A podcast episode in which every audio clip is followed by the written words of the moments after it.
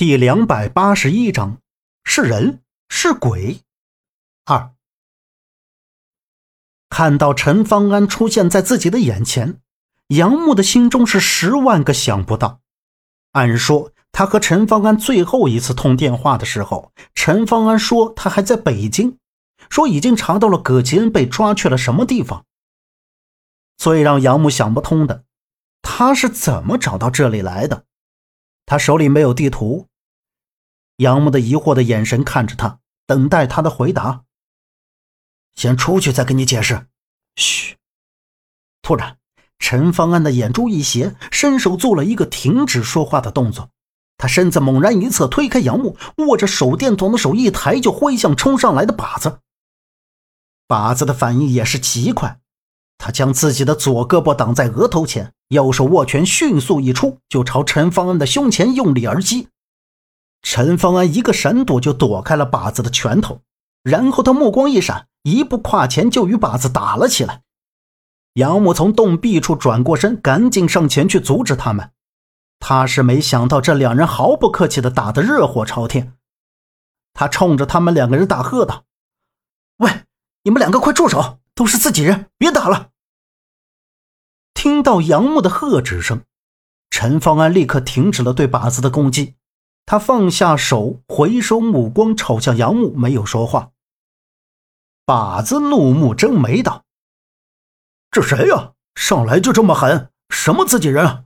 别那儿整没用的！看来这小子知道怎么出去。”陈方安将手电筒的光照向靶子，惹得靶子一脸气愤。看到靶子脸颊青了一大块，可见陈方安下手重了些。这是我朋友小陈。小陈，这是靶子，先走去找周震他们。杨木说完，眸光扫了扫身后的黑洞，向回走。靶子把脸一撇，也不鸟陈方安，显然他是非常的生气，没想到自己会被一个看似呆头呆脑的年轻人搞得差点全身散了架子。瞅着陈方安从自己的身前走过去，他眼神一变，不动声色的大步跟在后面。在他们返回去的途中，杨木的眼珠往后瞟了一眼，又看了看陈方安，问道：“小陈，我问你，你刚才有没有碰到一个穿着白衣服的半大孩子？”半大孩子，杨木自己问出这话，都觉得自己是荒唐。这洛河古墓如此的阴暗恐怖，每个墓室都那么凶险，倘若一个孩子是如何自如的在这墓中行走的？这时，投来深邃目光的陈方安摇头道：“孩子，没有看到过。不过，在这古墓中，你很可能看到的不是活人。”陈方安的话让杨木有些颤了一下，他不是恐惧，而是害怕。不是活人，那就是有危险的东西。杨木刚要问他：“那你是看到了什么？”话还没说出来，就听到那条画壁长廊里传出嘈杂混乱的叫喊声音。古墓中竟然还有其他人！杨木的眼珠瞪大，发现情况不对，身后的靶子脸色顿时一变，大步冲了进去。杨木也不再犹豫，紧跟其后。陈方安见他们二人十分紧张，一定是发生了什么事，随即跟了上去。在迈进长廊。远远就看到最前面碎石像处站着一群人。待杨木他们走过去之后，看到张瑞雪、周震、夏洛伊他们三个人被几个陌生的人给绑了起来。三个人都被绑了绳子，堵上了嘴。夏洛伊睁大眼睛对着杨木他们不停的摇头，喉咙艰难的发出声音：“嗯嗯嗯嗯，像是在说别过来，有危险。”再看这群人都是统一的黑装，手里端着步枪，个个目光带着凶狠。杨木还注意到站在八杆将军碎石像前的一个深沉的后背，穿着一身深蓝色西装，两鬓斑白，梳着一个小刷子，看起来文艺范儿十足。只见他微低着头，扔掉手里的香烟，抬起那双油亮的黑皮鞋，轻轻的碾灭。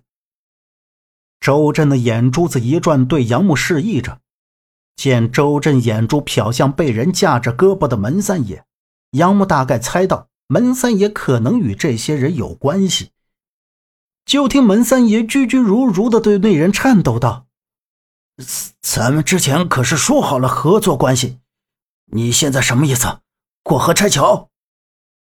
门三爷怒目圆瞪的看着那人，但是对方低头在整理着什么东西，根本不理会门三爷。杨木按耐不住，上前一步，正着脸，握紧拳头，喝道：“你们是什么人？想要干什么？快把人放了！”陈方安也凑上来扫视着前方，视线也落到那深沉的人身上。对方有枪，他也不敢轻举妄动，站在旁边默默的注视着。就见那穿着西装的人转过身，一副神采奕奕的模样。他五官清秀，肤色白皙，又不失礼貌的挤出笑容。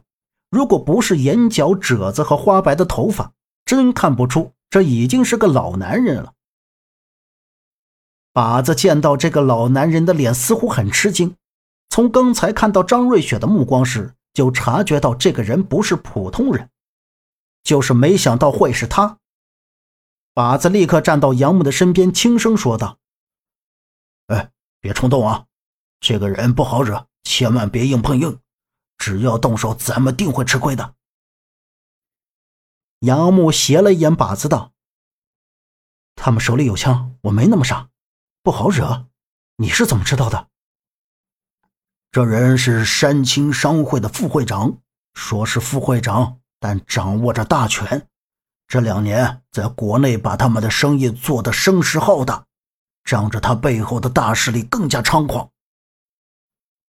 把子的眼睛眯成一条缝，瞅向那人说道：“山青商会，杨木有所耳闻，在古董界，只要一提海马子，就知道是山青商会的货。”杨木眼睛闪了一下，道：“日本人的商会。”把子侧过脸，点头道：“对，但是他们在国内是有办事处的，商会在他们日本国国土上。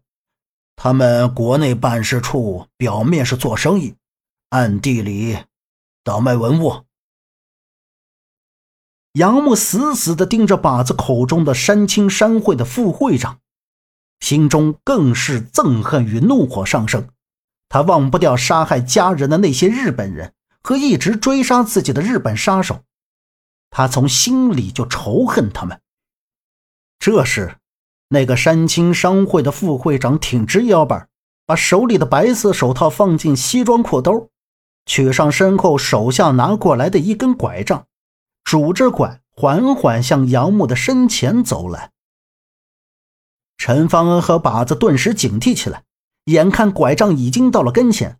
陈方恩一个大步将自己的身体挡在了杨木的身前，看着逼近的山青商会副会长和他身后端着步枪的两个人，杨木竟面色不慌，他此时内心却已经怒火中烧。本集播讲完毕，感谢您的收听。